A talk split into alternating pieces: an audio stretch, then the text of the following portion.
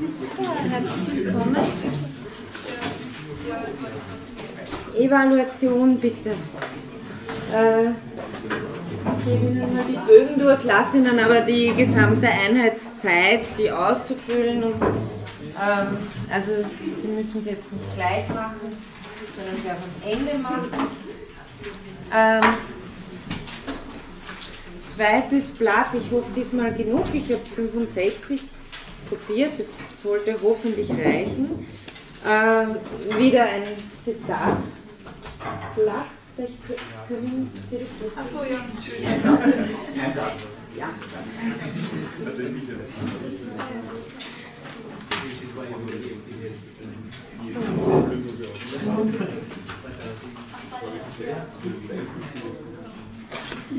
Ja, ich möchte äh, heute, nachdem ich das letzte Mal eben begonnen habe mit Levinas Menschenrechtskonzeption, äh, drei Themen behandelt habe. Die allgemeine Konzeption und das A priori der Menschenrechte, wo es um die Einzigkeit des Menschen ging. Dann kurz äh, zum Thema Phänomenologie der Menschenrechte und das Verhältnis zur Religion möchte ich heute folgende Themen bringen, um äh, das levinasische Thema Menschenrechte der Darstellung nach abzuschließen und dann in der letzten Vorlesung ähm, auf eine interkulturelle Menschenrechtsethik mit Levinas Fragezeichen einzugehen und auch äh, einen kleinen Rückblick zu machen ähm, und die Frage zu stellen nach Levinas Position äh, in der Diskussion Interkulturalität Menschenrechte. Das soll eben die letzte Einheit das nächste Mal sein. Heute eben, wie gesagt, ähm, noch Menschenrechtskonzeption zu folgenden Themen. Das erste, das den meisten Raum einnehmen wird, ist das Verhältnis zu Kant. Und dann folgen sowas wie rechtsphilosophische Fragen. Äh, das erste wäre das Recht des anderen im Verhältnis zum Naturrecht. Das zweite wäre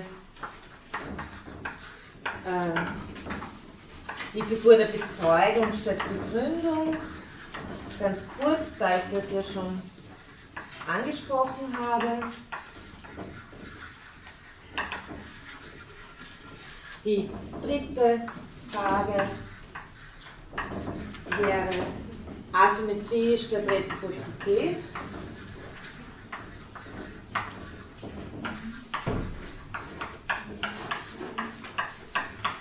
Ein Thema, das sich im Grunde genommen heute auch durchziehen wird. Und äh, der vierte Punkt wäre ein anderer Naturzustand. Und wenn ich dazu komme, dann werden auch noch die Folgen auf das Bild des Staates dazukommen. Äh, für die, die neu noch dazugekommen sind, äh, die Bögen für die Evaluation gehen herum und ich würde Sie bitten, die bis zum Ende der Einheit auszufüllen. Gut, ich beginne gleich mit dem Verhältnis zu Kant äh, unter den äh, Themen Freiheit und guter Wille. Wie sieht es jetzt aus? Hat jeder von Ihnen ein Handout mit den Zitaten auch bekommen? Ist es noch im Herumgehen? Also Levinas kann als Gegenfigur zu einer klassischen kantischen Rechtsbegründung aus der Vernunft verstanden werden. Äh, in der Metaphysik der Sitten erfährt diese Rechtsbegründung bei Kant folgende Definition. Das ist äh, das erste Zitat auf Ihrem Handout. Das Recht ist also der Inbegriff der Bedingungen, unter denen die Willkür des einen mit der Willkür des anderen. Ah, okay.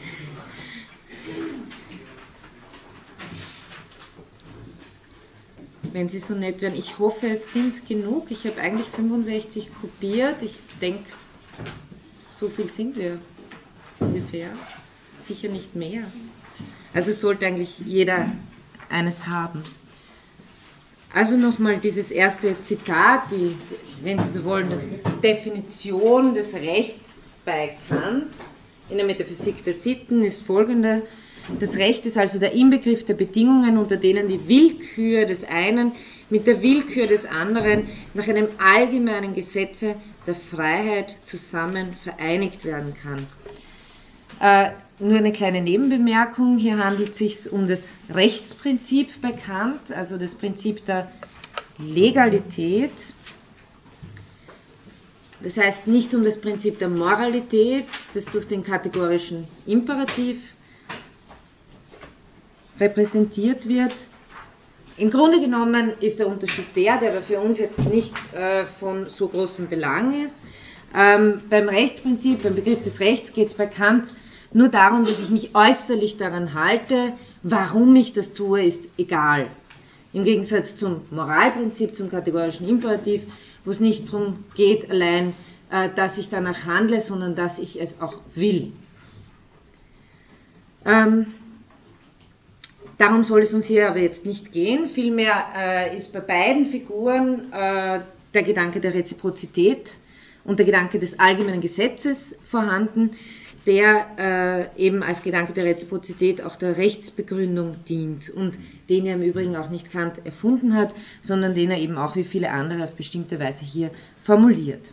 Was heißt dieses Zitat nun genau? Also wenn Sie sich es nochmal anschauen, Recht als Inbegriff der Bedingungen, unter denen, Sie können Sie Absatz machen, die Willkür des einen, Absatz mit der Willkür des anderen,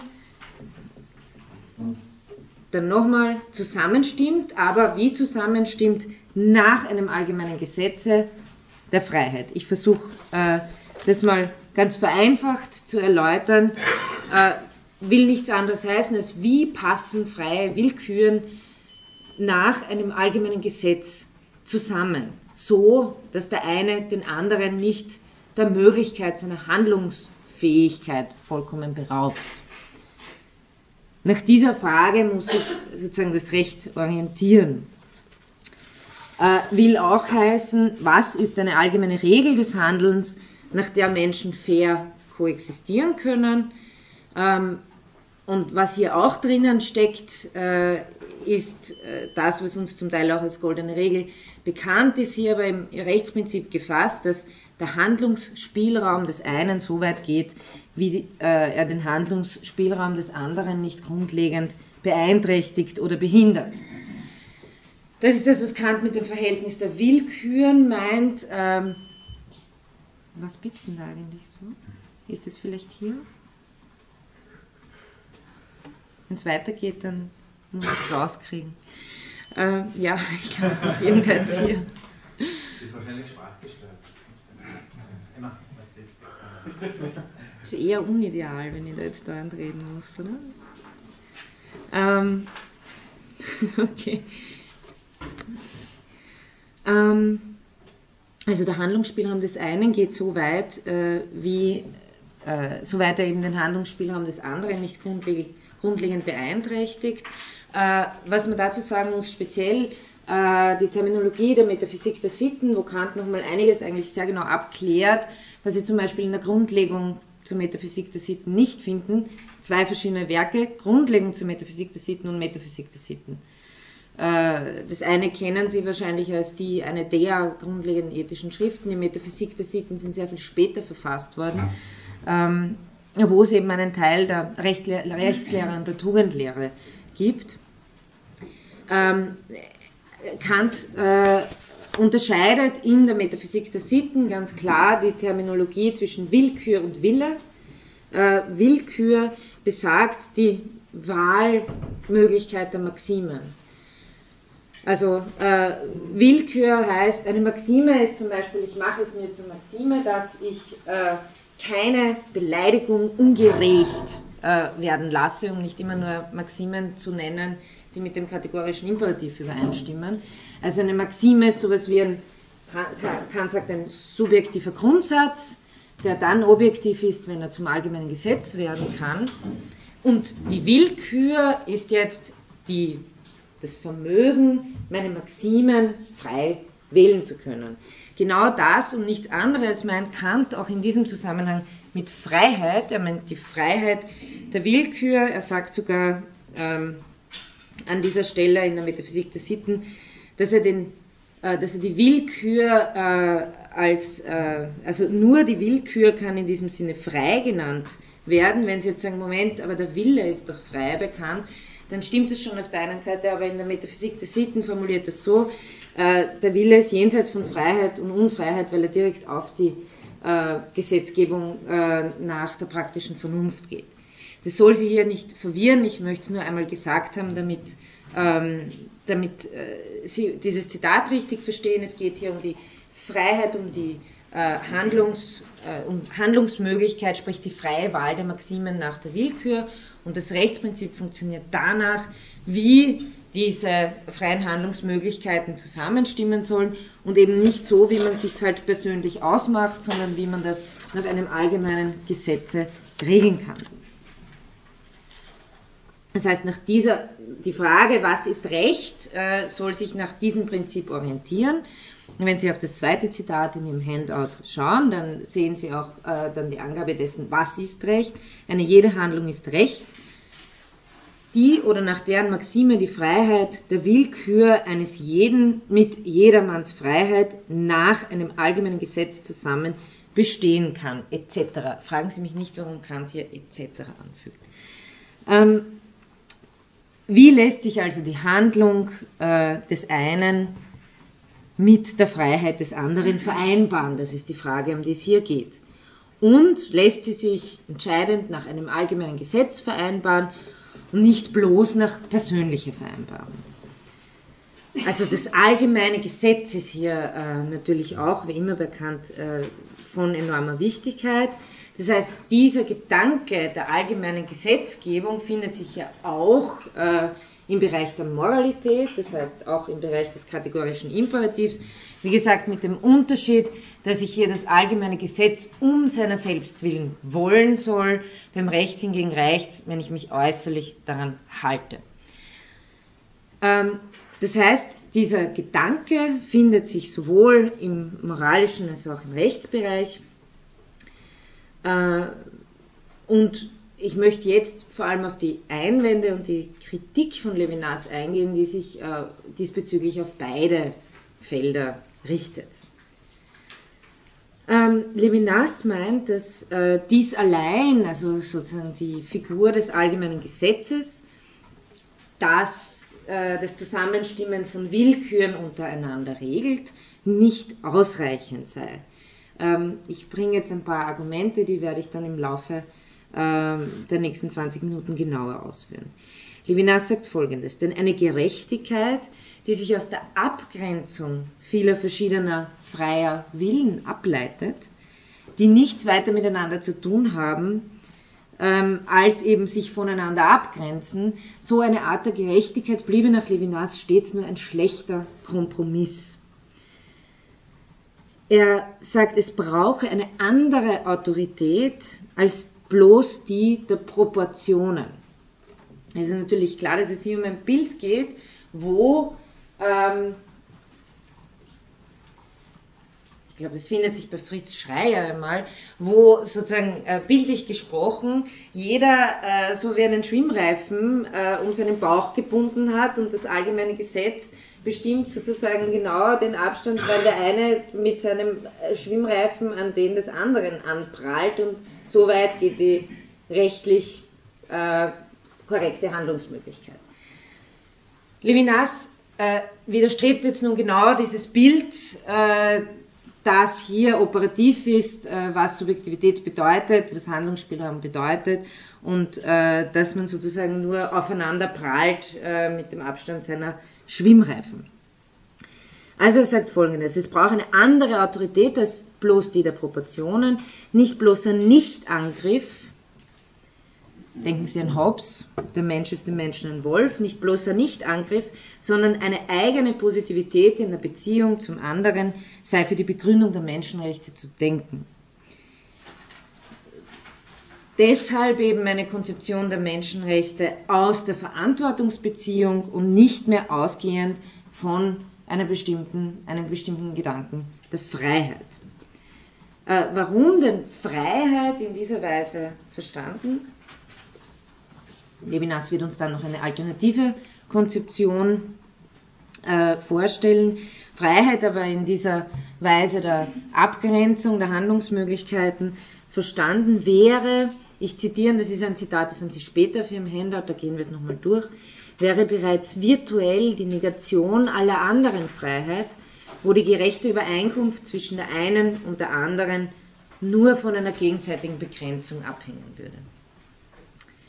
Im Folgenden werde ich jetzt eben ein paar längere Zitatausschnitte behandeln. Ich habe das auch deshalb gemacht, die sind hauptsächlich aus dem äh, einen Text die Menschenrechte und die Rechte des anderen, äh, damit Sie wirklich einen Eindruck auch von dem Text äh, von Levinas bekommen.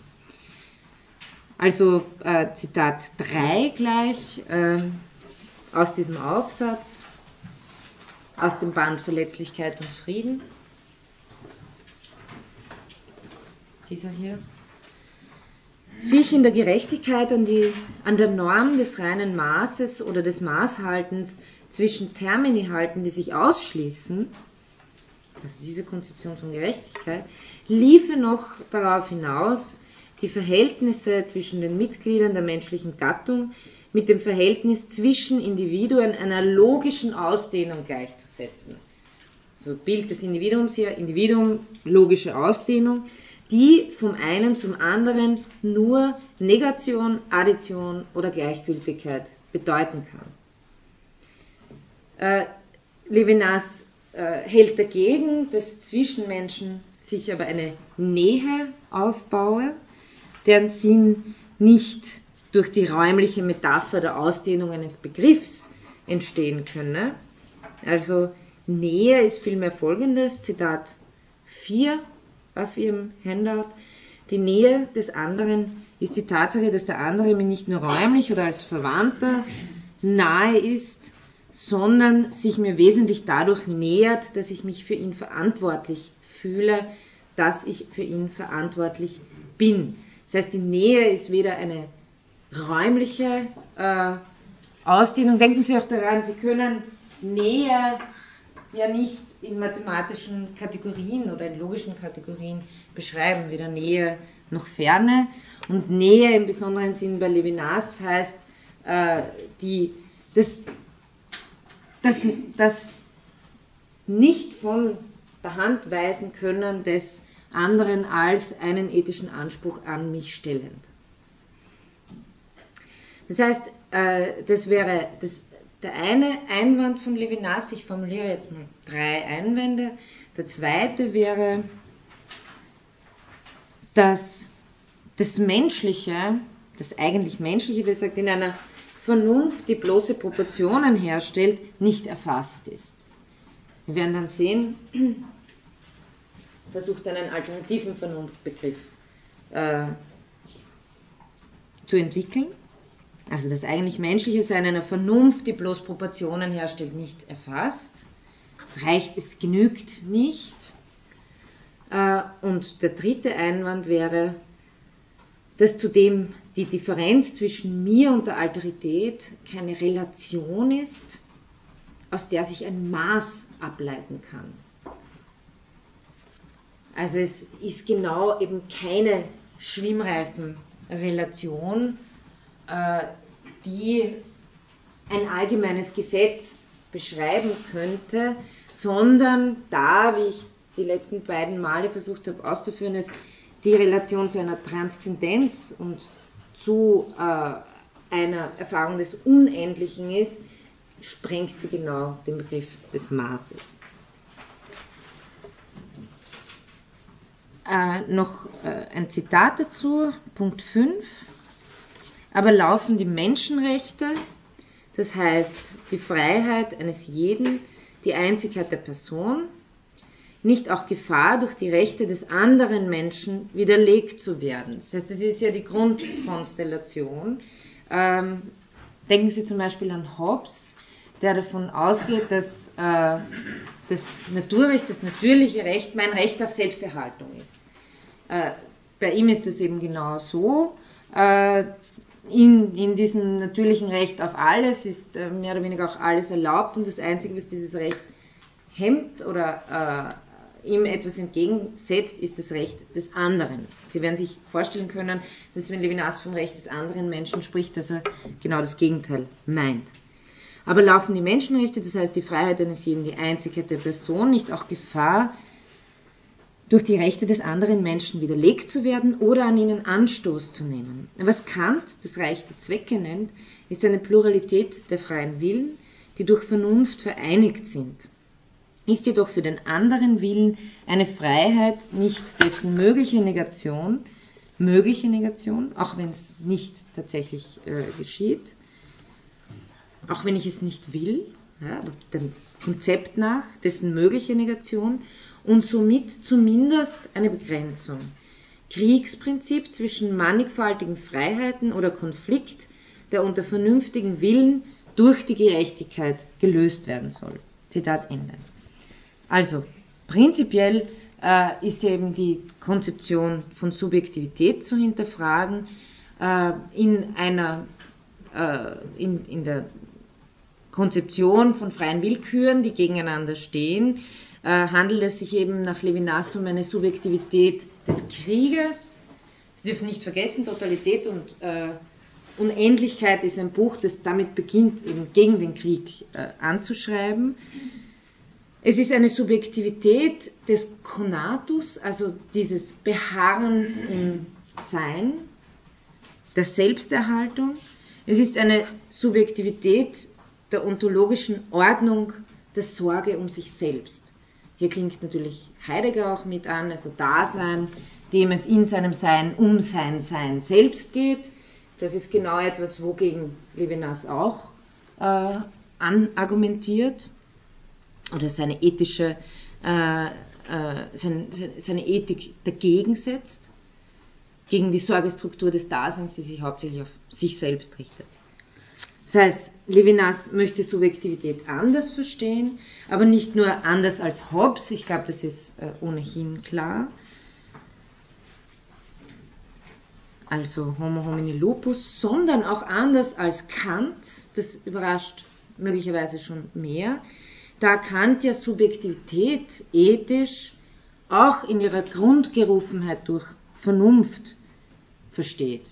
Bei Kant ist das die Gerufenheit auf das Allgemeine hin. Also letztendlich in der Kritik der praktischen Vernunft, das Faktum der praktischen Vernunft sagt, sei allgemein, wolle dies. Ja.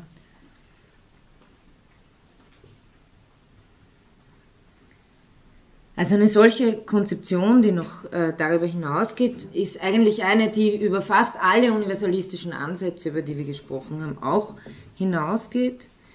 Ähm, also nicht die ethische Gerufenheit ursprünglich als die Gerufenheit weg von einem egoistischen Prinzip hin zu einem Denken, was kann ein allgemeines Gesetz für alle werden.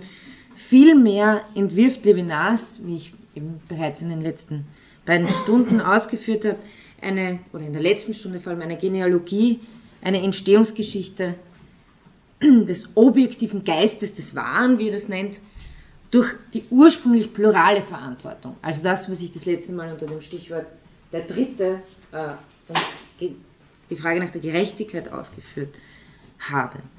Das heißt, Gerechtigkeit oder das Prinzip des Allgemeinen, das natürlich auch in jeder Frage nach der Gerechtigkeit zum Tragen kommt, wird hier nicht auf den Ursprung zurückgeführt von zwei oder vielen einander widerstreitenden Willen, die miteinander zusammenstimmen sollen, sondern äh, plurale Verantwortung.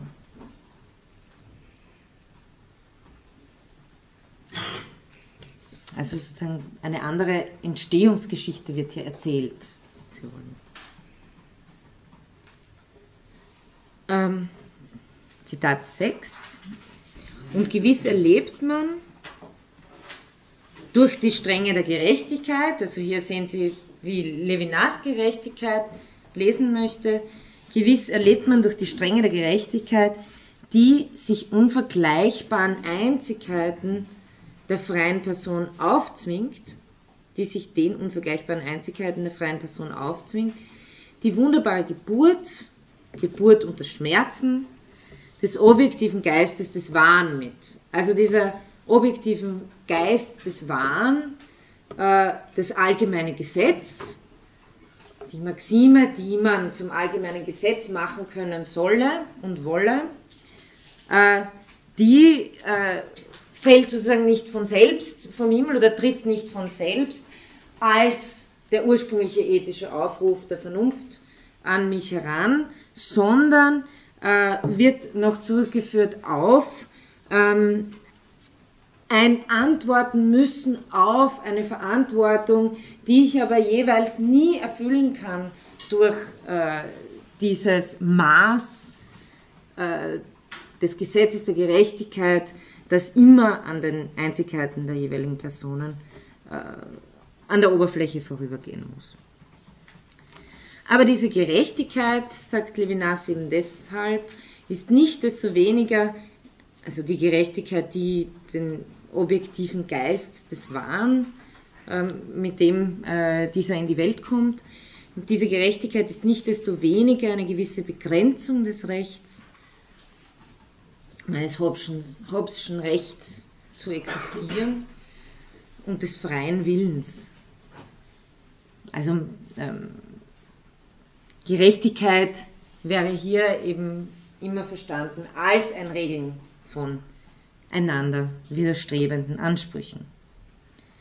Das heißt, äh, in diesem äh, Zitat können Sie sehen, das erste Argument gegen die Gerechtigkeit in diesem Sinn wäre, sie leitet sich sozusagen in Levinas Augen falsch ab. Und der zweite Punkt, äh, der vielleicht noch viel wichtiger ist in Praxis als die Frage nach einer Genealogie aus einem bestimmten Subjektivitätsbild, ist die, dass die Gerechtigkeit, die so konzipiert ist, dazu neigt, sich als selbstgerecht zu vergessen. Also sich selbst zu vergessen und dabei selbstgerecht zu sein. Denn nach Levinas soll sich derjenige, der äh, sozusagen im Auftrag der Gerechtigkeit glaubt zu stehen, soll sich auch die Gesetzgebung ähm, immer daran erinnern, dass sie den Einzelnen im Grunde nicht gerecht werden kann. Also das gehört konstitutiv zu, für Levinas, zu jeder Theorie der Gerechtigkeit dazu. Wie gesagt, ich erwähne es nochmal am Rande, wer das ausgeführt und umgesetzt hat, ist äh, Derrida. Ähm, Sie haben das äh, eigentlich bei Levinas äh, schon alles da in Nutze und Derrida hat es äh, dann mehr oder weniger wirklich zu äh, einer, einer Theorie der Gerechtigkeit entwickelt.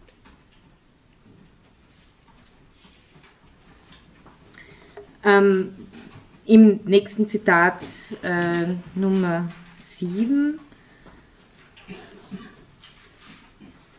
beschreibt Levinas auch äh, hier nochmal diese wesentliche Schwäche der Gerechtigkeit, die ich in dem zweiten Punkt eben genannt habe. Also Zitat, es bleibt auch die Frage, ob die Begrenzung des Rechts durch die Gerechtigkeit nicht schon eine Art und Weise gewesen ist, die Person wie ein Objekt zu behandeln. Also genau das, was Levinas nicht will, vermeiden will, genau das, von dem er behauptet, dass das Alteritätsmoment sich dem entziehe. Also die Person wie ein Objekt zu behandeln, indem man sie, die einzige und unvergleichbare, dem Vergleich, dem Denken, dem Gang auf die berühmte Waage der Gerechtigkeit und so dem Kalkül unterzieht. Und jetzt kommt eine Bemerkung, die wieder auf Kant gerichtet ist und die ganz interessant ist, weil äh, Levinas hier eine bestimmte Lesart von Kant aufmacht, die nicht nur kritisch ist. Er sagt folgendes: Es ist möglich, dass die Universalität der Handlungsmaxime, die der der praktischen Vernunft gleichgesetzte Wille wollen würde, also die Handlungsmaxime, die die praktische Vernunft wollen würde, nicht dem ganzen guten Willen entspricht. Das ist hier eine ganz äh, interessante Anmerkung. Der gute Wille ist offenbar jetzt etwas, in dem Levinas ein Mehr lesen möchte als äh, bloß die Konformität der Handlungsmaxime zu einem Gesetz. Levinas interpretiert vor allem ähm, eben den Aspekt des Primats der Vernunft der kantischen Rechts- und Morallehre kritisch. Andere Passagen, die primär mit dem guten Willen zusammenhängen, versucht er hingegen in einer positiven Kant-Lektüre als nicht zu unterdrückende Spontanität der Güte zu deuten. Also auf der einen Seite Kritik am Primat der, der Gesetzmäßigkeit der Vernunft, auf der anderen Seite äh, Versuch einer Lesart des guten Willens als äh, Sie haben es dann gleich in einem Zitat, als nicht zu unterdrückende Spontaneität.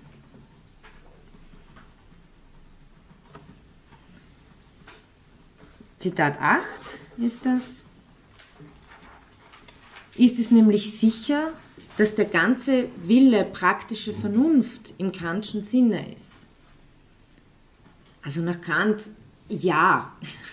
Aber das ist wirklich ein Versuch, äh, hier noch äh, etwas hineinzulesen, das man vielleicht auch bei Kant finden kann, aber es ist eine sehr alternative äh, Kant-Lesart. Ist es nämlich sicher, dass der ganze Wille praktische Vernunft im Kantschen Sinne ist? Enthält es nicht einen nicht zu unterdrückenden Teil, für den der Formalismus der Universalität nicht verbindlich zu sein vermag?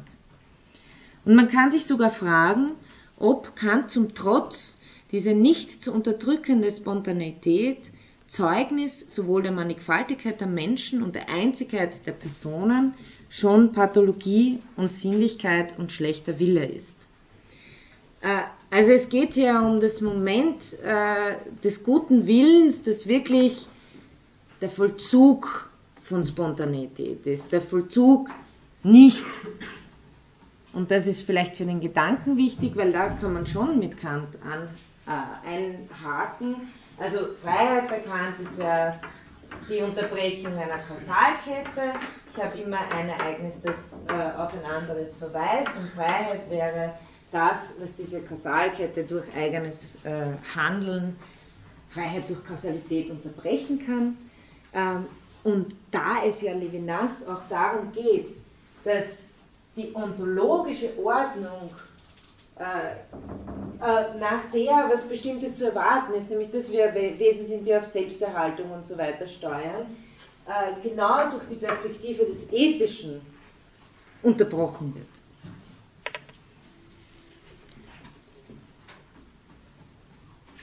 Deshalb meint Levinas, dass die Spontanität des freien Willens nicht ursprünglich auf das Gesetz gerichtet sei, nämlich das in seiner Maxime zu befolgen, sondern Levinas wird sie nicht wundern, will die Richtung gehen, dass die Spontanität ursprünglich auf den anderen oder die anderen gerichtet ist.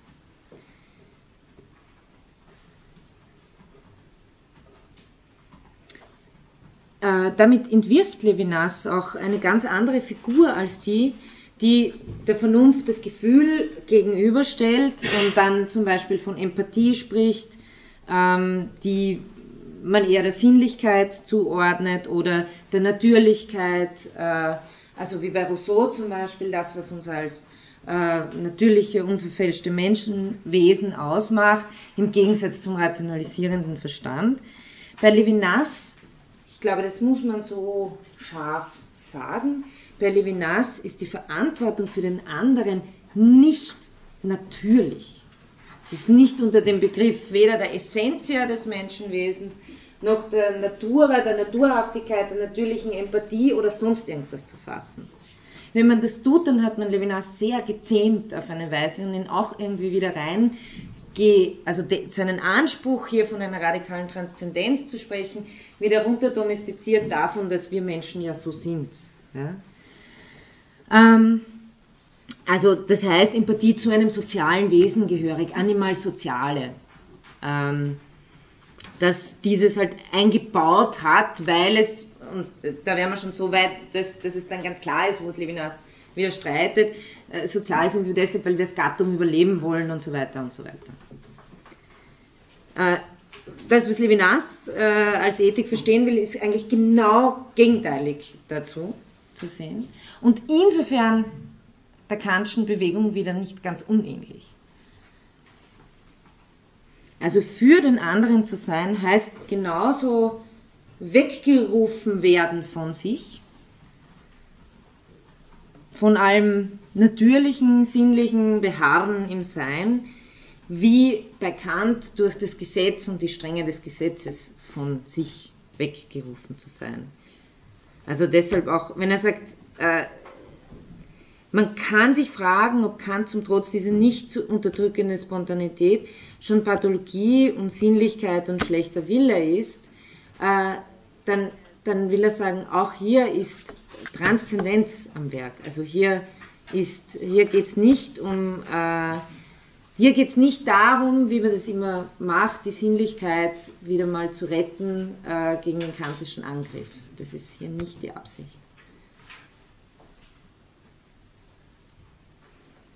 Vielmehr ist eben diese nicht zu unterdrückende Spontanität genau das, was auch als Transzendenzbezug gefasst werden kann.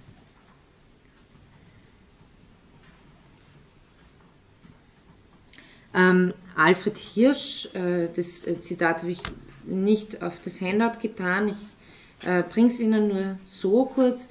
Alfred Hirsch, den wir das nächste Mal noch, äh, den ich das nächste Mal noch kurz ansprechen werde, weil der mit Levinas versucht hat, so etwas wie eine interkulturelle Menschenrechtsethik zu äh, entwickeln.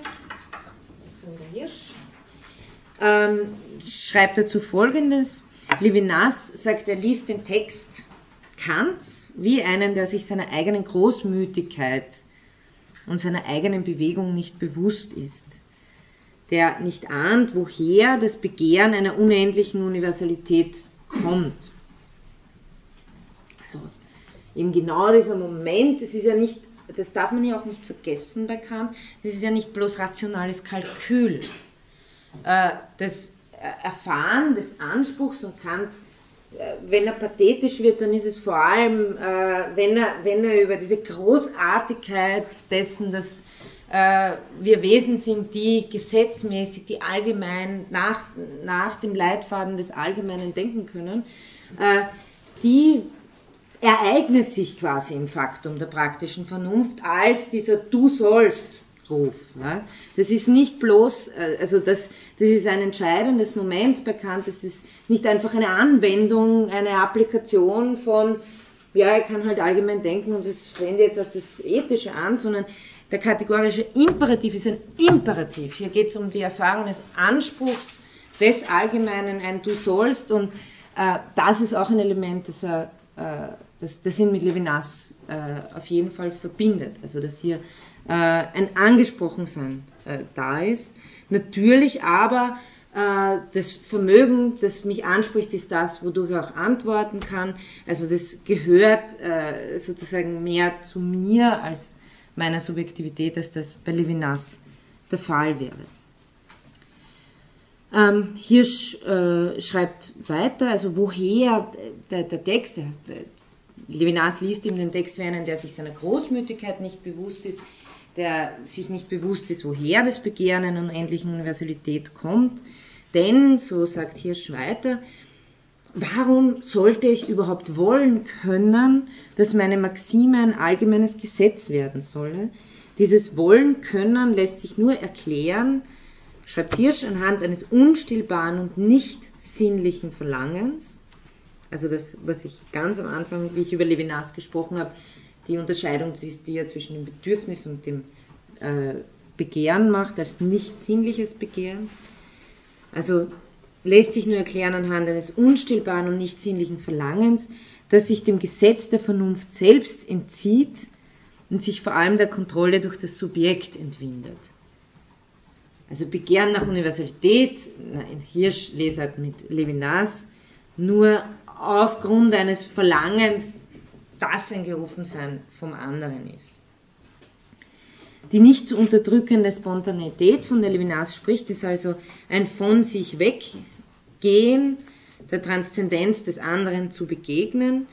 Und äh, hiermit entwickelt Levinas auch sowas wie eben seinen alternativen Freiheitsbegriff, nämlich Freiheit im Gegensatz zu bei sich gefangen sein, im Sein gefangen sein, eine Freiheit, die dem Ruf der Transzendenz folgt.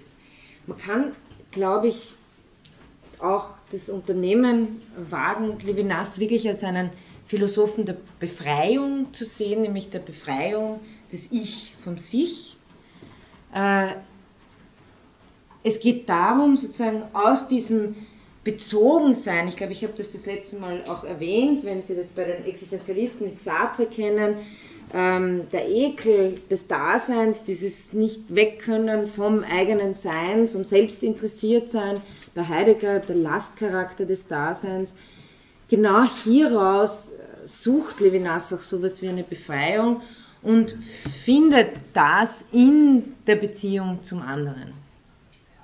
Also die kein Festsitzen mehr im eigenen Sein müssen, zu sein haben, ein, sein Selbst durchzutragen, zu haben, äh, mehr ist, sondern die im, in der Verantwortung für den anderen aufgibt.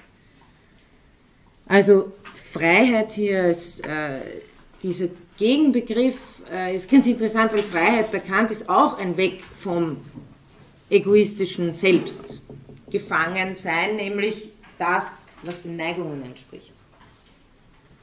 Äh, bei Kant, wenn Sie so wollen, findet es innerhalb, also als Bürger zweier Welten, findet sozusagen diese Spaltung in mir selber statt. Und äh, bei, bei Levinas ja in letzter Hinsicht natürlich auch, äh, weil Subjektivität immer schon unterbrochen ist durch den Ruf des anderen. Nur das, was hier unterbrochen ist, ist eben nicht mehr etwas, was seinen Ursprung in mir hätte. Weil Levinas ist Subjektivität nicht mehr Arche und Arche ist nicht nur der Ursprung und der Anfang, äh, also in diesem Sinn auch der, der äh, wenn Sie so wollen, äh, der Kern, das worauf alles ruht. Also bei Levinas ist genau Subjektivität nicht mehr Arche, deswegen spricht er von der Anarchie bezüglich der Subjektivität.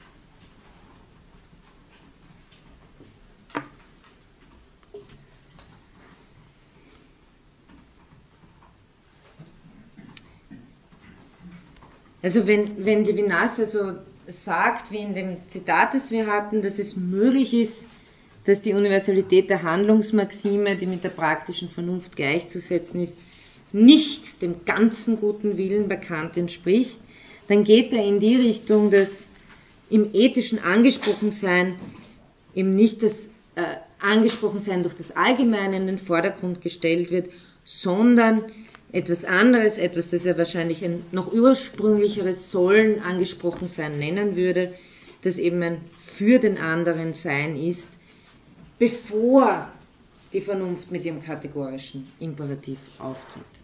Also das für den anderen sein, bevor sozusagen aus Notwendigkeit, aus Antwort auf verschiedene äh, Ansprüche eine Gesetzhaftigkeit eingeführt. Ja. Ich wollte vielleicht schon fragen, ich erinnere mich teilweise ein bisschen an äh, oder Psychoanalyse, gerade dieses Dreier-Schema, mhm. der andere, der diese narzisstische Beziehung mhm. prägt, ist, ist, ist das also, ja, ja, ich meine, der Vater ist ja das Gesetz, oder? Ähm,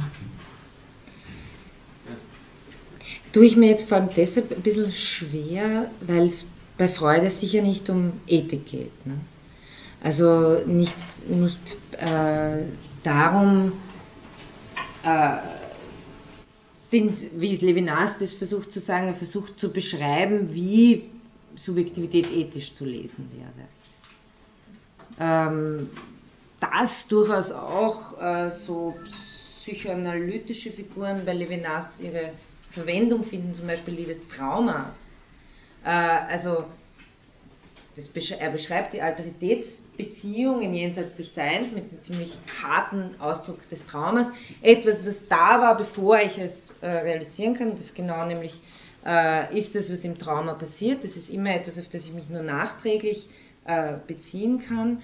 Äh, da operiert er schon, also es ist nicht generell von der Hand zu weisen, dass, das, äh, dass er mit psychoanalytischen Begriffen operiert.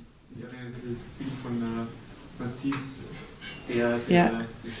man, wenn man will, man wird man erlöst praktisch von den anderen ja. narzisstischen Beziehungen, wo sie mit reizen, wie sie das heißen, ja, ja, indem man diese ewige Selbstbezüglichkeit praktisch mhm. überwindet oder in einen mhm. gesunden, gesunden äh, mhm. mhm. mhm. Ja, ja, das stimmt schon.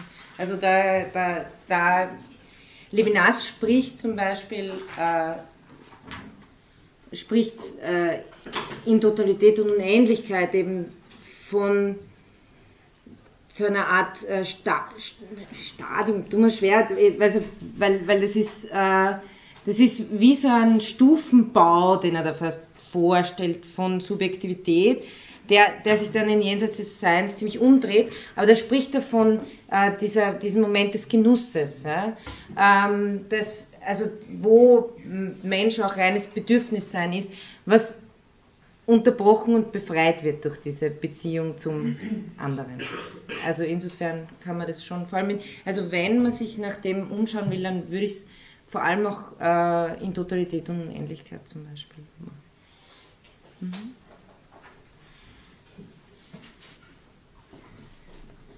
Ja, ähm, also deshalb Levinas Vorschlag eines nach seinem Sinne angemessenen Menschenrechtsdenkens, wenn Sie auf das Zitat 9 schauen. Aber wäre es folglich nicht angemessen, bei der Verteidigung der Menschenrechte, es geht um eine, um eine Verteidigung der Menschenrechte, das macht er auch klar, unmissverständlich, diese nicht mehr ausschließlich ausgehend von einer Freiheit zu verstehen, die bereits die Negation aller anderen Freiheit wäre und wo die gerechte Übereinkunft zwischen der einen und der anderen nur von einer gegenseitigen Begrenzung abhängen würde. Zugeständnis und Kompromiss, das haben wir jetzt ausführlich thematisiert.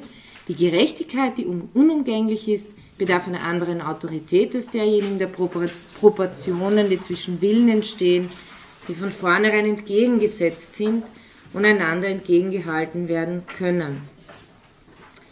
Diese Proportionen müssen von den freien Willen aufgrund eines vorangehenden Friedens, das wäre jetzt Levinas Entwurf, aufgrund eines vorangehenden Friedens angenommen werden, der nicht der bloße Nichtangriff wäre, sondern sozusagen eine eigene Positivität enthalten würde, deren nicht interessiert sein durch die Idee der Güte nahegelegt wird. Nicht interessiert sein ist äh, ein wesentlicher Gegenbegriff eben zum Interessiertsein an seinem eigenen Sein, zum natürlichen Interessiertsein an der Selbsterhaltung.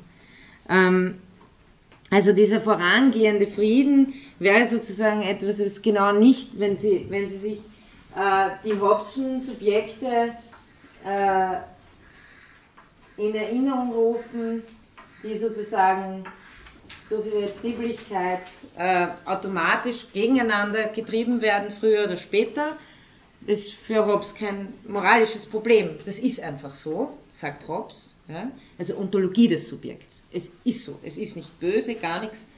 Ähm, es passiert das, deshalb Naturzustand, Krieg aller gegen alle. Und äh, das dürfen Sie auch nie vergessen. Levinas sagt nicht, ich mache eine andere Ontologie, sondern er sagt, wovon ich rede, ist das, was jenseits jeder Ontologie liegt. Also es ist nie etwas, was ich im Sein zeigen lassen könnte, sondern es ist immer das, dass Ethik heißt, dies könnte anders sein.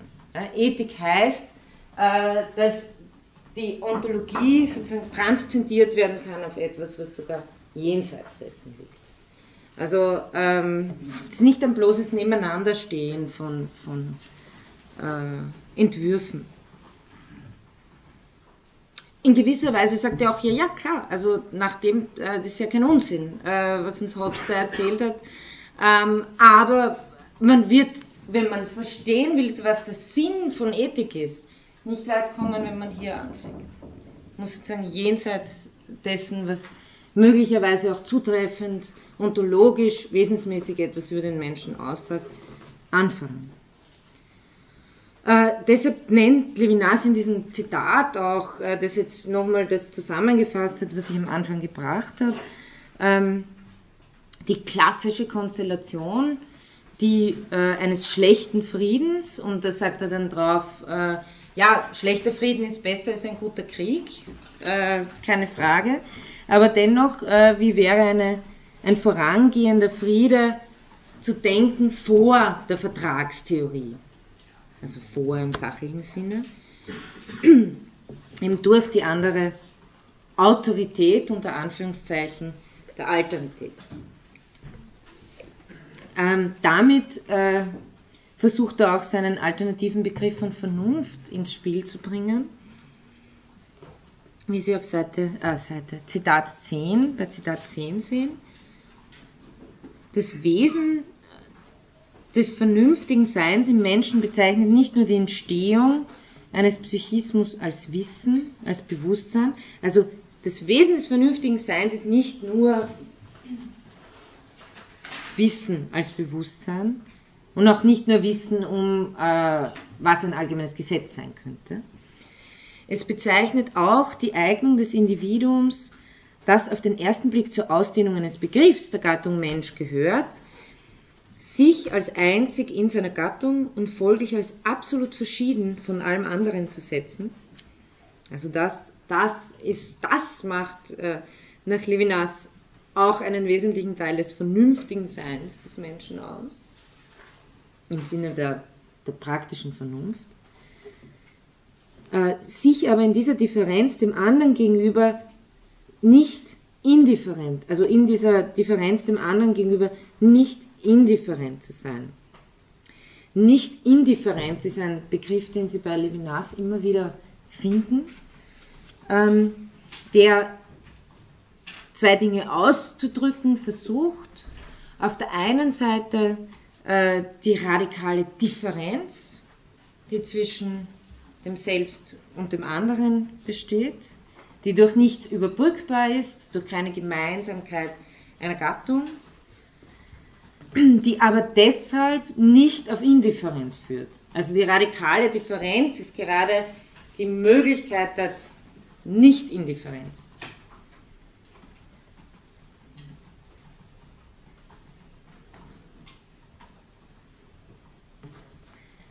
Das, ist, das nennt Levinas auch, auch Güte, äh, wie Sie dann im Zitat 11 sehen, Güte in dem Frieden, der ebenfalls Ausübung einer Freiheit ist. Also hier auch Freiheit nicht mehr als äh, Gegeneinanderstehen von Willkür, sondern nicht Indifferenz.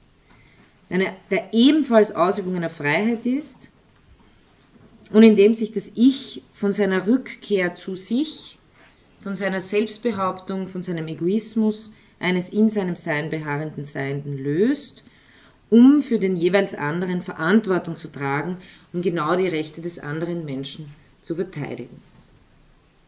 Zitat Ende.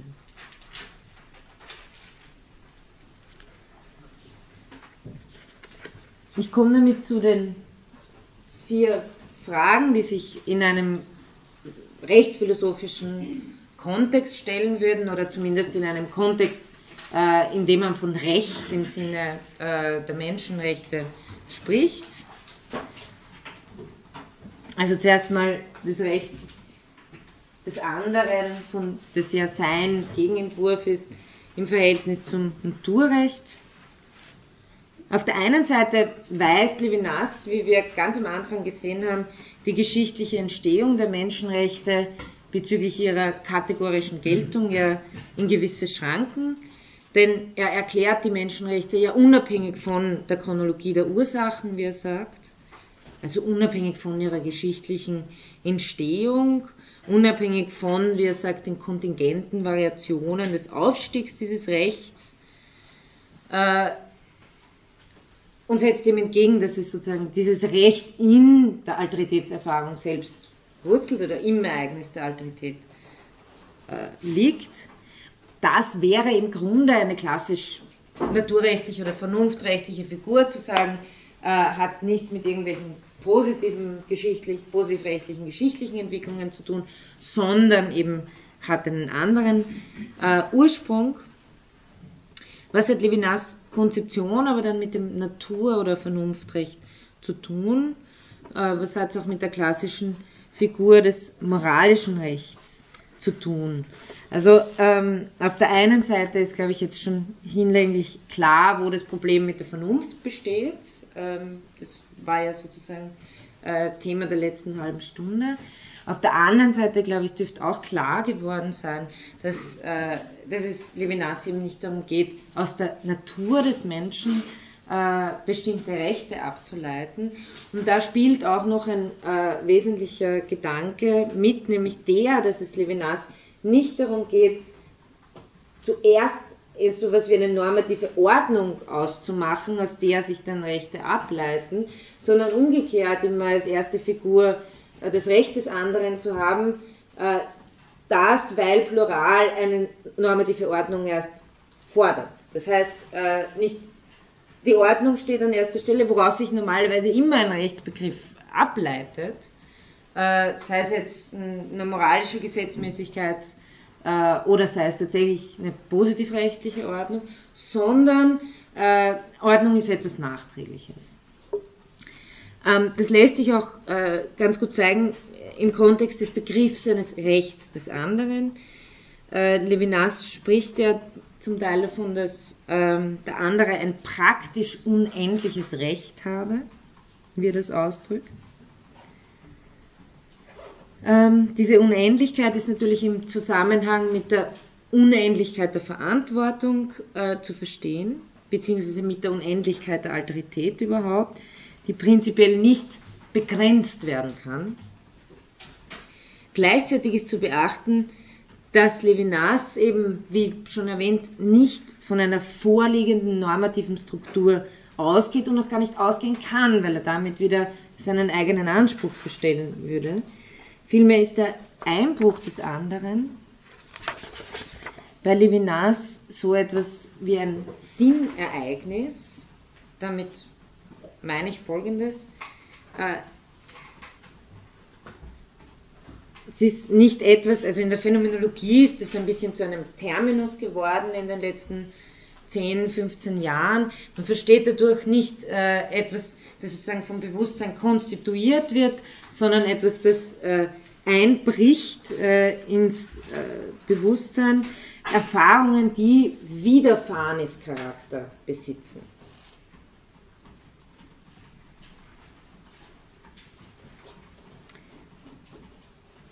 Und unter solche Widerfahrenes-Charaktererfahrungen äh, fällt eben auch, äh, oder ganz als eines der äh, exemplarischen Fälle eben diese Alteritätserfahrung, die die Subjektivität als eine ethische stiftet. Und die Antwort dieser Subjektivität auf die ähm, äh, auf dieses Sinnereignis der Alterität wäre eben erst die normativen Strukturen zu antworten. Das heißt, nicht, denken Sie mal beim Naturrecht, da gibt es die göttliche Ordnung, ganz klassisch formuliert. Das heißt, es ist zuerst eine Ordnung und von da aus hat jeder seinen Platz in dieser Ordnung. Äh, hier wäre es umgekehrt. Es ist zuerst ein äh, Ereignis, das äh, eine Antwort fordert und diese Antwort erst ist diejenige, die normative Strukturen äh, schafft. Das Recht des anderen ist also in gewisser Weise auch ein pränormativer Begriff. Kein Recht, das man in diesem Sinn mit dem Naturrecht vergleichen könnte, das zum Beispiel auf Natur, auf Gott, auf Vernunft und so weiter gegründet ist.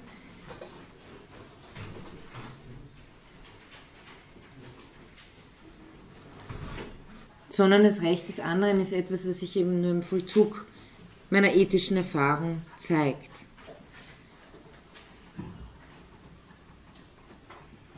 Will nichts anderes heißen, als der andere errichtet keine fertige normative Struktur, da er doch ihr genau das Gegenteil einer fertigen normativen Struktur ist.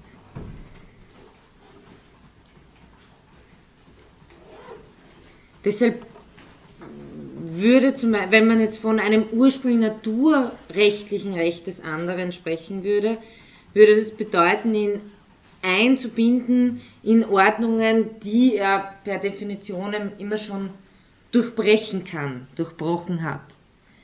Ähm, deswegen machen das zum Beispiel äh, Autoren wie Waldenfels terminologisch so, äh, Bernhard Wallenfels, der sich eben mit einer Phänomenologie der Responsivität, die Subjektivität im Sinne von Levinas ganz stark vom Antworten her versteht.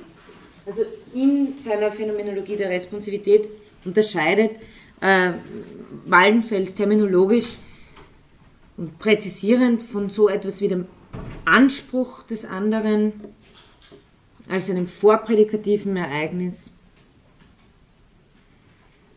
im Gegensatz zur klassischen Konzeption des moralischen Rechts, hinter dem sozusagen eine ausformulierte Norm steht oder eine fertige normative Struktur steht. Also Anspruch und äh, Recht oder moralisches Recht. Das heißt, das, was unendliches Recht äh, des anderen heißt, äh, bei Levinas äh, würde bei äh, Waldenfels unter pränormativem ethischem Anspruch zu finden sein.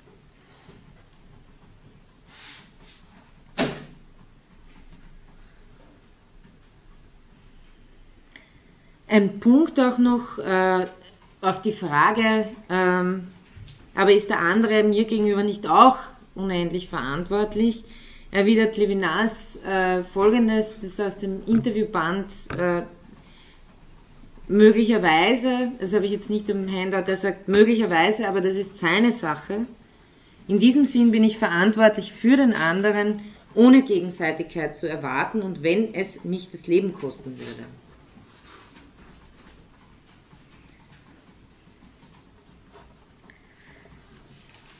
Also in diesem Sinn auch, äh, das ist nur ein ganz kleiner Punkt, der eigentlich auch schon überführt zu dem äh, Asymmetrie statt Reziprozität. Das ist eigentlich äh, eines der hervorstechendsten Merkmale, dass es von dieser Grundfigur her jetzt mal überhaupt keine Möglichkeit gibt, äh, mein eigenes Menschenrecht äh, zu formulieren.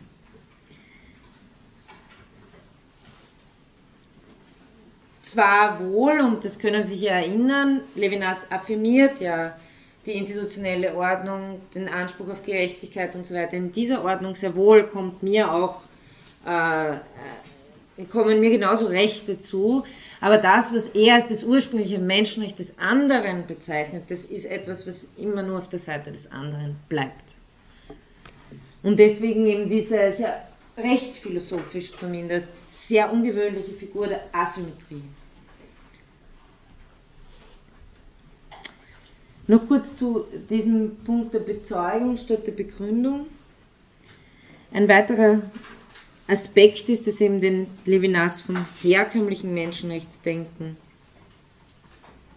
unterscheidet, ist eben der Übergang von einer Begründung zu einer Bezeugung der Menschenrechte äh, und damit auch zu einem vollkommen anderen Verständnis dessen, einem dessen es Grund heißt, also das hat auch hiermit zu tun. Die klassische Argumentation begründet die Menschenrechte, zum Beispiel eben aus dem freien Willen oder der Würde des vernünftigen Wesens. Es ist keinesfalls die Levinasche Intention, hinter dieser Ebene zurückzugehen und dann einfach die Begründungsfigur wieder zu wiederholen. Also er ist da schon konsequent auch in der Art und Weise, äh, wie er methodisch vorgeht. Levinas hat ja sozusagen den Primat der Vernunft schon unterlaufen. Also ist auch konsequenterweise die Begründung durch Einsehen in Frage gestellt. Also alles, was auf Argumentation und so weiter hingeht.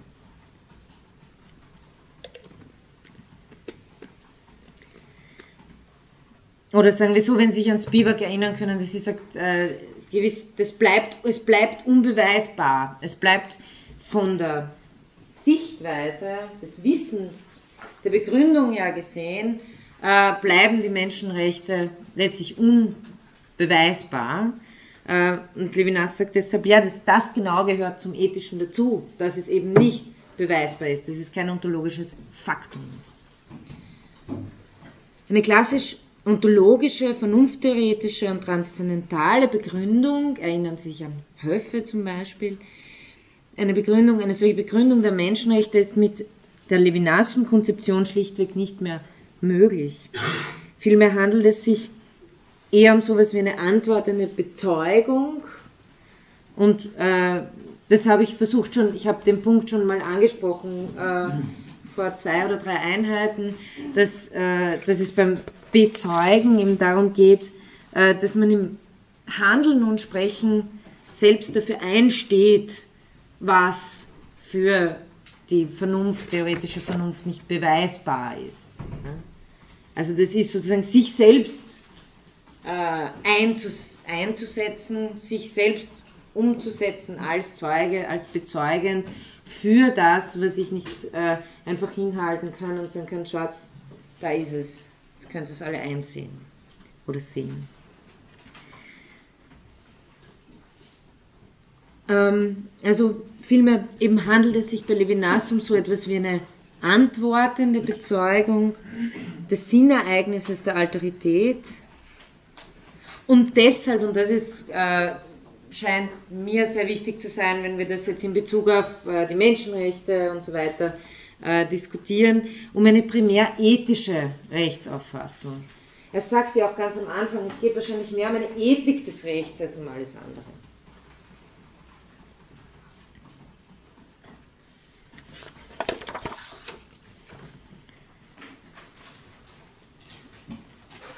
Nun ist eben diese Subjektivität nicht nur für das Recht des anderen, das ist eben auch die politische Dimension, auf die ich zum Schluss noch kommen möchte, nicht nur für das Recht des anderen, sondern für die Rechte aller anderen verantwortlich und damit auch dafür, dass gerechte Institutionen eingerichtet werden. Also Institutionen, die diese Rechte garantieren, ausbauen, stützen.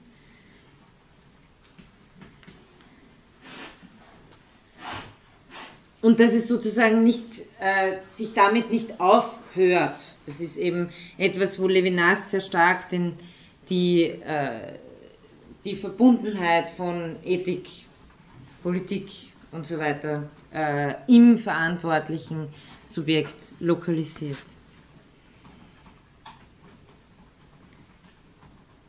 sich als Gleicher verstehen zu dürfen, also im Sinne der gleichen Rechte, geht also bei Levinas unweigerlich mit einer großen ethischen Verantwortung einher. Also, wie ich das das letzte Mal auch schon erwähnt habe, nach den Schlagworten der Französischen Revolution, die Brüderlichkeit kommt bei Levinas sachlich vor der Gleichheit.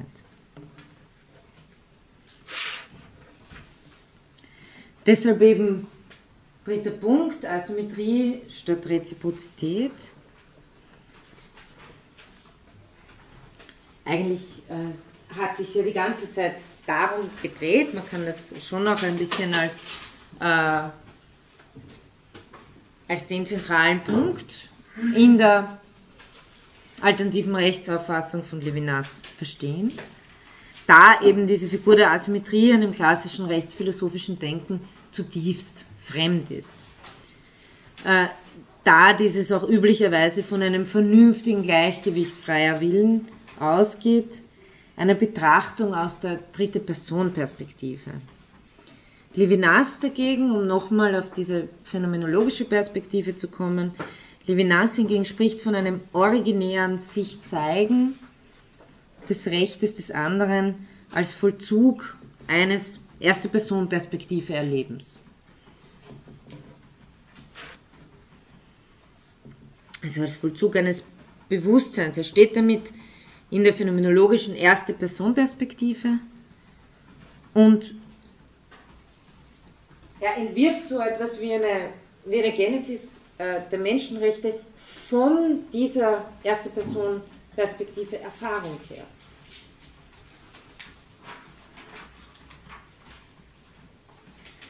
Man kann also folgendes, also folgendes in Nutze über den Levinasischen Menschenrechtsbegriff sehen,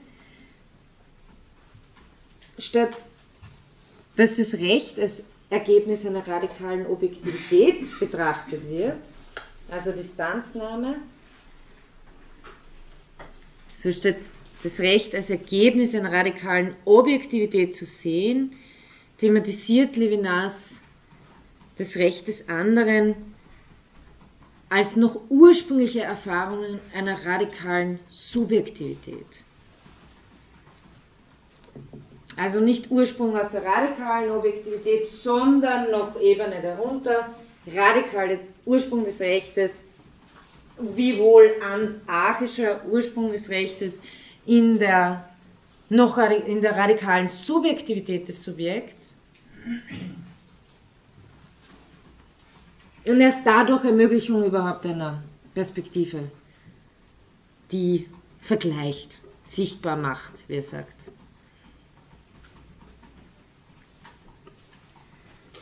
Jetzt noch einmal die Frage, wie kann es in dieser Situation Rechte geben, die auch ein Ich beanspruchen kann? Nach Levinascher Auffassung ist nicht nur durch die Errichtung der Institutionen, also Figur des Dritten, eine nachträgliche Allgemeinheit und Objektivität gewährleistet. Also darauf beharrt er ja, die auch mich einschließt. Also indem eben eine dritte Personperspektive waltet, entscheidend ist für Levinas, ist, steht die am Anfang oder nicht.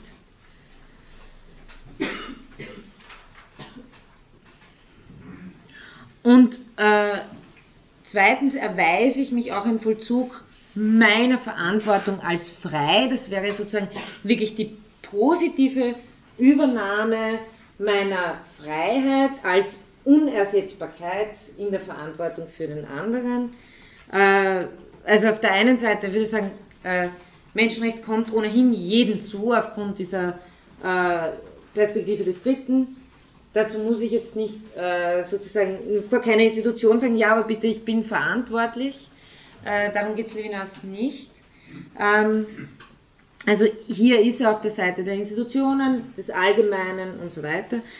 Ähm, er äh, spricht aber von einer Möglichkeit der Einsetzung der eigenen Freiheit, das haben Sie im Zitat 12 In ihrer ursprünglichen Inszenierung behaupten, sie, behaupten sich auch als Manifestation der Freiheit die Rechte desjenigen, der verpflichtet ist. Also hier behaupten sich auch die Rechte desjenigen, der verpflichtet ist. Das heißt natürlich der Subjektivität des Ich. Nicht nur durch die Wirkung einer einfachen Übertragung dank einer Generalisierung der Menschenrechte äh, Seite der Institutionalisierung des Dritten, wie sie ihm im jeweils anderen erscheinen. Seine Pflicht gegenüber dem jeweils anderen, der seine Verantwortung hervorruft, ist eine Einsetzung seiner eigenen Freiheit. Ist da, daher ist sozusagen auch äh, die, diese Einzigkeit findet sozusagen ihr Gegengewicht in der, in der äh, die Einzigkeit der Alterität in der Einzigkeit der, Verantwortlich, der Verantwortlichkeit, der Subjektivität. Diese Freiheit ist natürlich nun nicht mehr die klassische Freiheit eines sich selbst setzenden Subjekts, sondern eine zweite Freiheit. Sie ist so etwas wie ein Anfangen vom anderen her.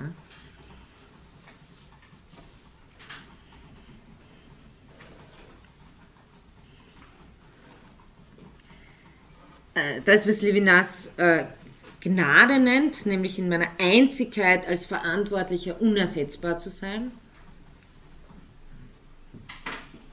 ist daher letztlich auch der Grund, wenn Sie so wollen, für mein Recht.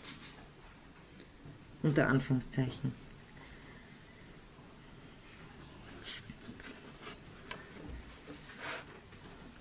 Damit komme ich noch zum Punkt des Naturzustandes.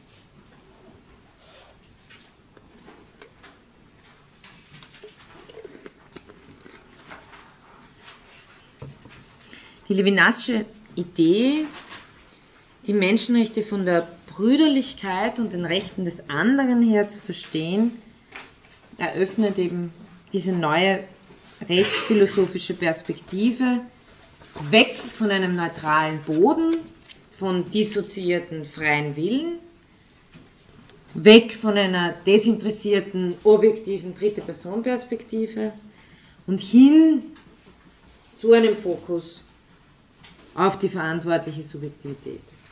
Also nochmal, äh, weg vom neutralen Boden von dissoziierten freien Willen,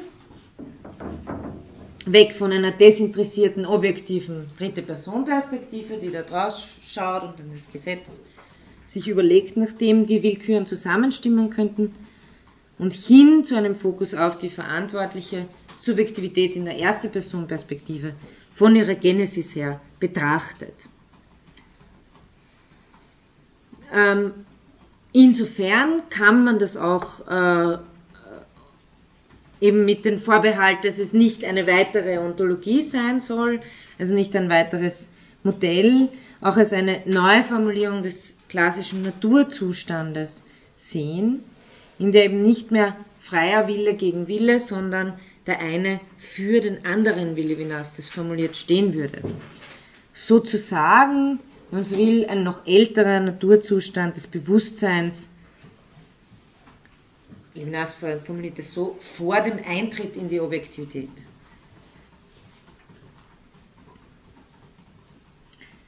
Also ohne einen anthropologischen Ansatz liefern zu wollen, wird hier die ontologische Zugangsweise zugunsten einer ethischen überschritten.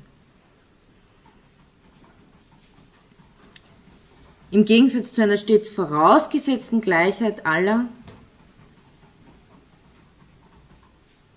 betrachtet Levinas den Symmetriezustand als nachträglich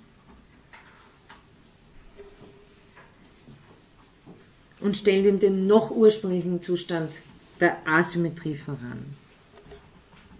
Also, wie ich eben bereits ohnehin äh, erwähnt habe, ist diese äh, Sichtweise eine, gerade durch diese Struktur, Subjektivität, Alterität Dritter, eine, die sowohl dem Krieg aller gegen alle als auch der konkurrierenden Freiheit freier Willen vorangeht.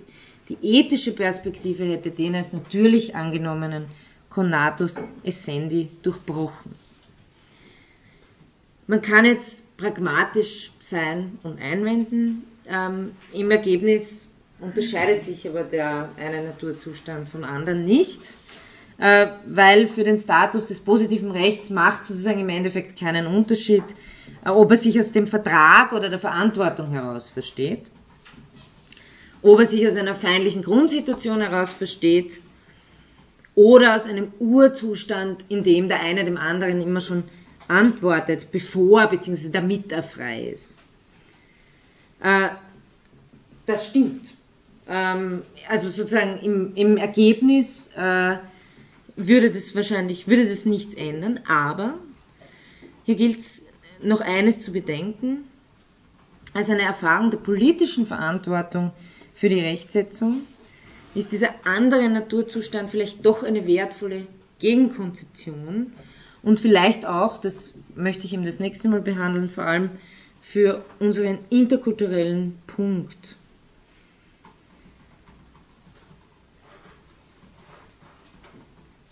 Denn sie verkörpert den Anspruch, den Staat und seine Rechtsinstitutionen sozusagen immer gerechter unter Anführungszeichen zu machen, ist natürlich etwas, ein, etwas das nie äh, eingelöst werden kann, vollkommen.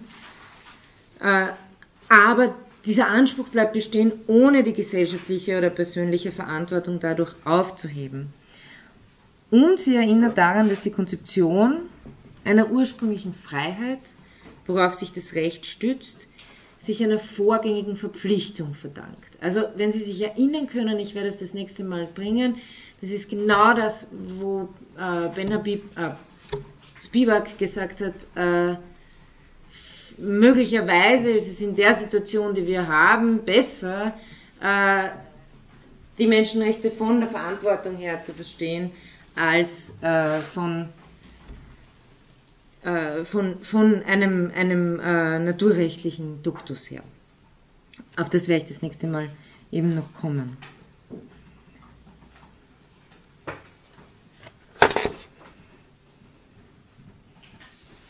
Lassen Sie mich gerade noch einen, äh, die Hälfte des Punktes vom Staat der Gerechtigkeit bringen, weil das ist ganz interessant, äh, um Ihnen für heute noch einen kleinen Ausblick zu geben. Ich mache das das nächste Mal fertig. Ähm, was das auch eben heißen könnte für ein äh, politisches Konzept.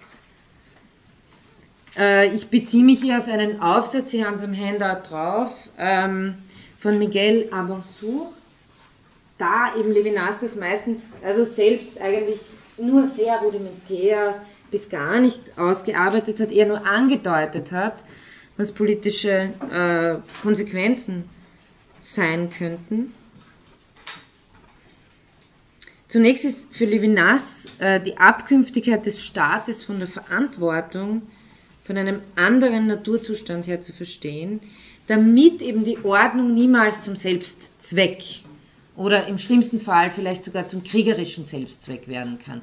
Denken Sie auch daran, Menschenrechte als Ordnung, die gut ist, die durchgesetzt äh, werden soll. Ähm, hier noch äh, ein Zitat, mit dem ich heute schließen möchte. Ich werde es das nächste Mal aber noch aufgreifen. Ich wollte es Ihnen nur heute noch äh, mitgeben. Das ist äh, das, was Amour, wie er die äh, Staatlichkeit bei Levinas äh, charakterisieren möchte.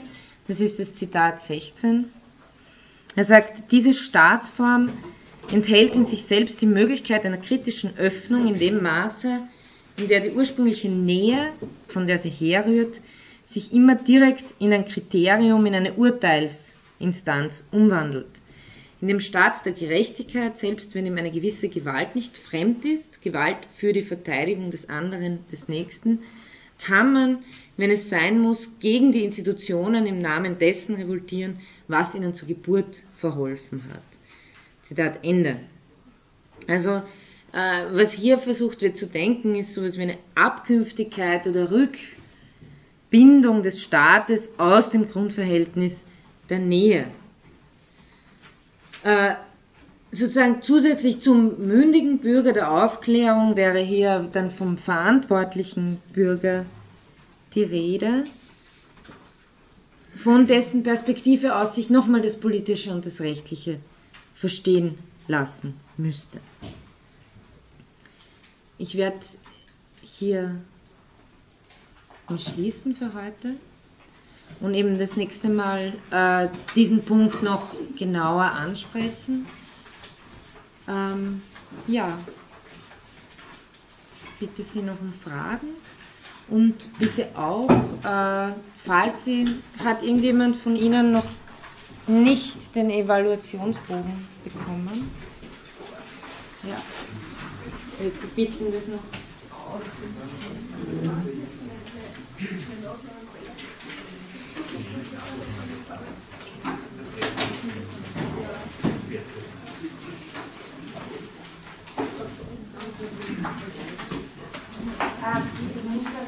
würde einen Kollegen oder eine Kollegin bitten, äh, mir das dann, also bei dem oder der sie es abgeben können und die das dann in das Kuvert hinein tut, damit ich das nicht mache. Aber bitte, es soll noch auf jeden Fall die Möglichkeit für Fragen auch jetzt sein.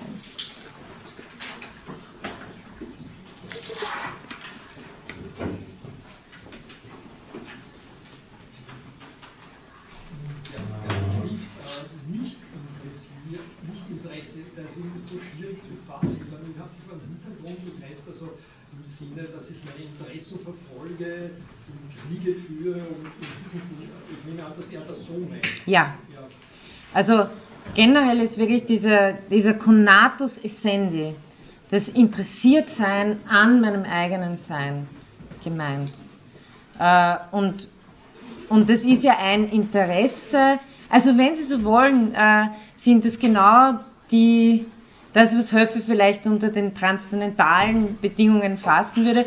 Es, sind, es ist ein Interesse, das notwendigerweise erfüllt sein muss, damit sich überhaupt andere konkrete Interessen bilden können. Und jetzt haben wir einen Höfe, der sein Menschenrechtskonzept genau darauf aufbaut und haben einen Levinas, der umgekehrt genau sagt, das nicht. Ja. Also interessiert sein ist an seinem Sein interessiert sein.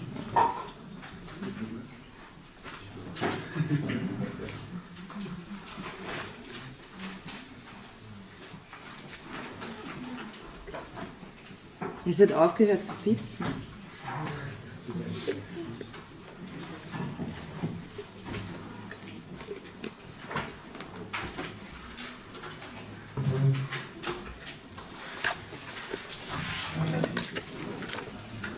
Okay, hat jetzt jeder von Ihnen eigentlich ein Handout bekommen?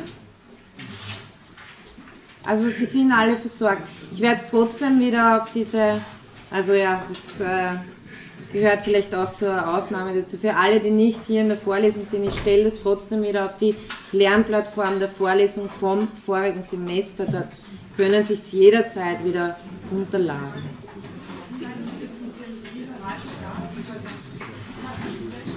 Das kommt das nächste Mal noch.